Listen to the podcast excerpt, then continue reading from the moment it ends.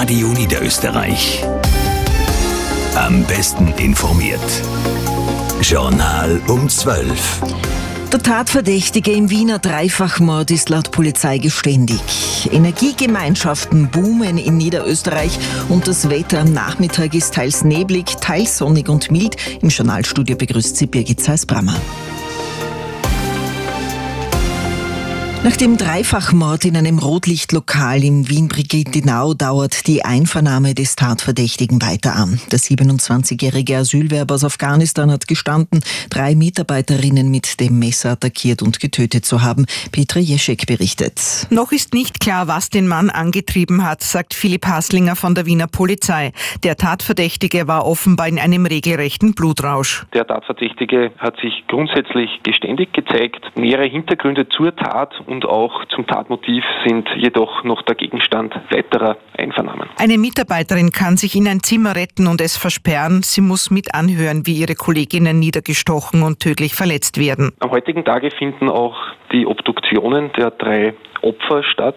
Ersten Erkenntnissen der Kriminalpolizei zufolge dürfte es sich hier um chinesische Staatsangehörige handeln. Beim mutmaßlichen Täter soll es sich um einen 27-jährigen Asylwerber aus Afghanistan handeln. Er ist seit 2022 in Österreich und in einem betreuten Quartier in Kärnten untergebracht. Er hätte das Bundesland gar nicht verlassen dürfen.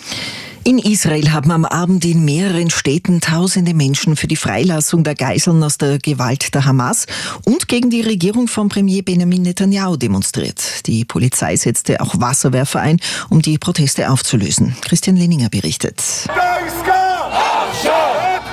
Wir wollen ein Abkommen zur Freilassung der Geiseln. Wir wollen sie jetzt zurück, ruft die Menge in Tel Aviv.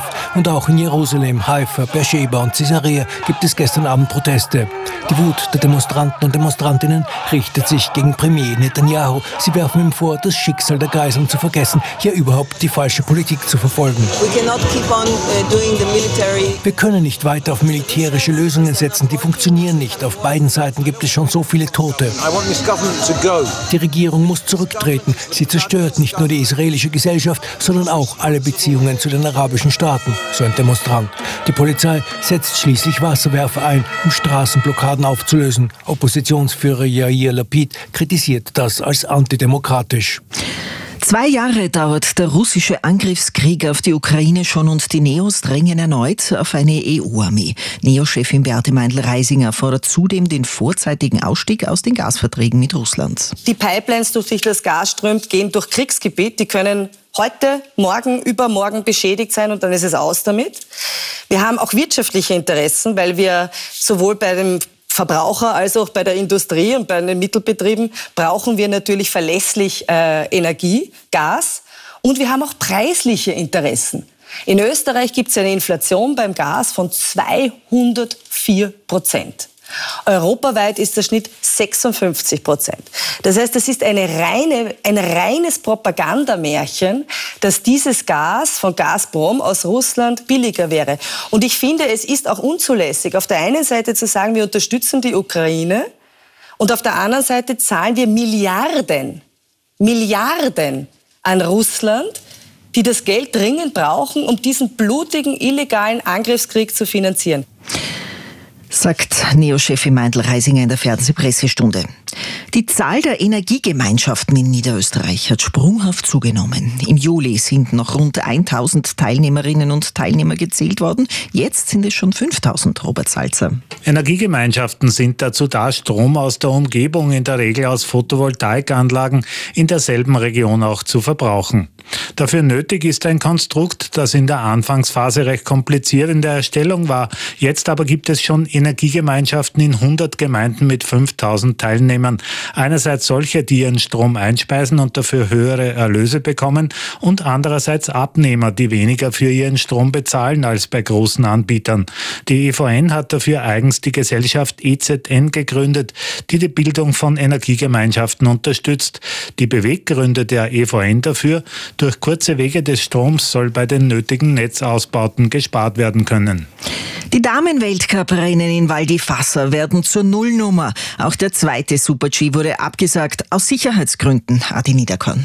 Ja, leider auch heute keine Chance. Der Schneefall in der Früh hat alle überrascht. Für Cheftrainer Roland Hassinger war die Absage die einzige Option. Die Pistenarbeit haben sie eine gehabt, aber es hat Knollen gegeben in den Kurven. Auf ein faires Rennen keine Chance. Links und rechts war einfach noch so viel Schnee, 30, 40 Zentimeter am Pistenrand, war die Sicherheit zudem auch nicht hundertprozentig gegeben. Auch dieser Super-G wird ersatzlos gestrichen. Schon das siebente Speedrennen bei den Damen in dieser Saison. Hassinger hofft jetzt auf ein spannendes Finale in vier Wochen in Saalbach-Hinterklemm. Noch auf Schlagdistanz definitiv, vor allem im Super-G. Also in der Abfahrt, wir haben noch vier Rennen.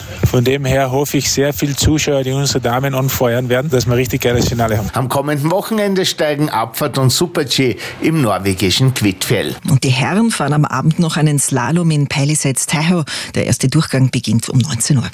Das Radio Niederösterreich Wochenendwetter.